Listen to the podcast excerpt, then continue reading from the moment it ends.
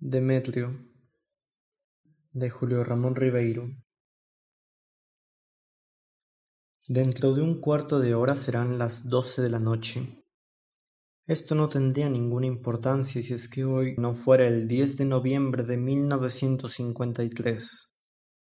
En su diario íntimo, Demetrio von Hagen anota: El 10 de noviembre de 1953 visité a mi amigo Marcius Carlen.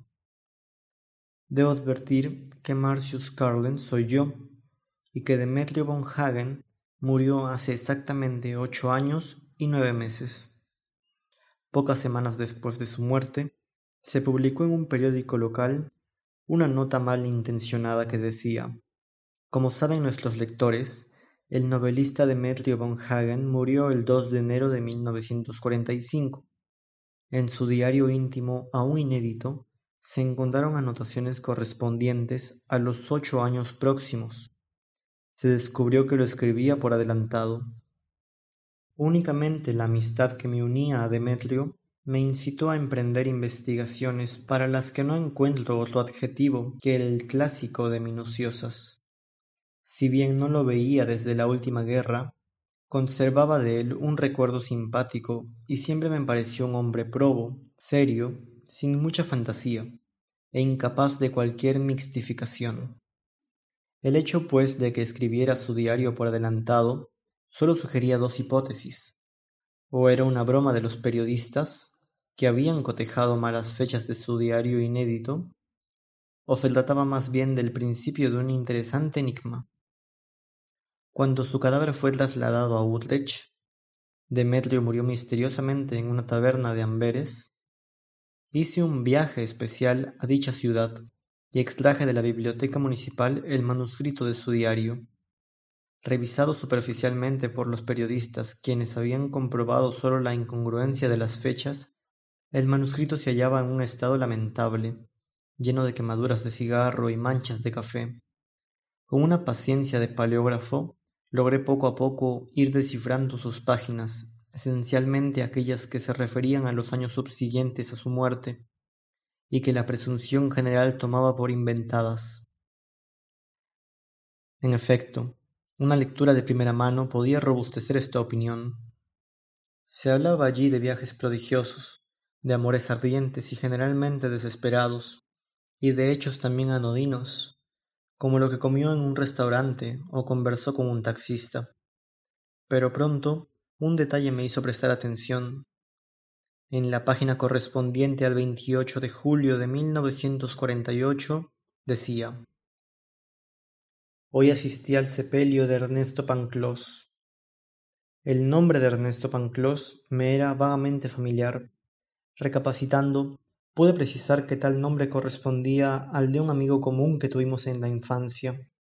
Inmediatamente traté de ubicar a sus familiares, lo que no pude lograr pero revisando los periódicos de la época comprobé que efectivamente el 28 de julio de 1948 había sido inhumado el cadáver de Ernesto Panclós. Este acerto me intrigó un poco, pero no me curó de cierto escepticismo.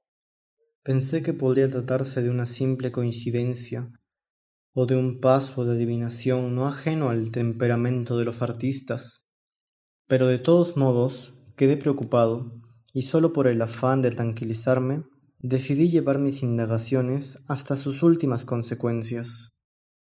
En la página correspondiente al 14 de abril de 1949 decía, Esta tarde tomaré un avión para Oslo y visitaré el Museo Nacional de la ciudad. Tuve que hacer una inquisición en todos los registros de las compañías aéreas hasta que al fin descubrí que en la lista de viajeros de una de ellas figuraba el nombre de Demetrio von Hagen. Incitada mi curiosidad, me trasladé a Oslo, y en el libro de visitantes ilustres del Museo Nacional aparecía registrada la firma de mi amigo. Fue entonces cuando comencé a sospechar que algo extraño había ocurrido. Varias veces acudí al cementerio de Utrecht a fin de mirar la lápida mortuoria y verificar el nombre y la fecha de deceso de Demetrio. Pero como esto no me satisfacía, Inicié un enojoso trámite burocrático a fin de obtener el permiso para una exhumación. Cuando lo obtuve, hice examinar los despojos por los médicos legistas, quienes me certificaron que los restos correspondían efectivamente a Demetrio von Hagen. Continuando la lectura del diario, hube de hacer una nueva y definitiva comprobación. En la página escrita el 31 de agosto de 1951 decía, Acabo de regresar de Alemania. No olvidaré nunca a Marion y a la pequeña comuna de Freimann. Mis relaciones con ella han sido breves, pero alucinantes.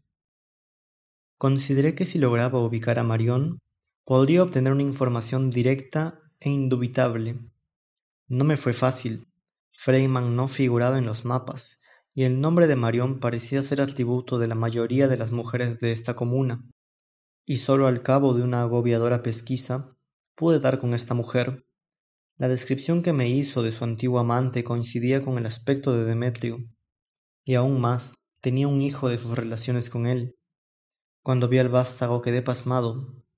A pesar de ser una criatura, sus rasgos recordaban evidentemente a los de Demetrio. Completamente convencido, pero al mismo tiempo desconcertado por esta última comprobación, regresé a mi país y durante largo tiempo reflexioné, no sin temor de estar hollando un terreno prohibido, sobre estos singulares fenómenos.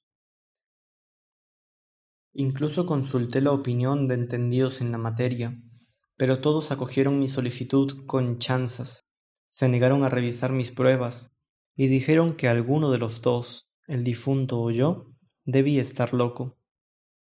Los más corteses me hablaron en términos indiferentes de prospección de las coincidencias o disimularon su ignorancia bajo la palabra azar.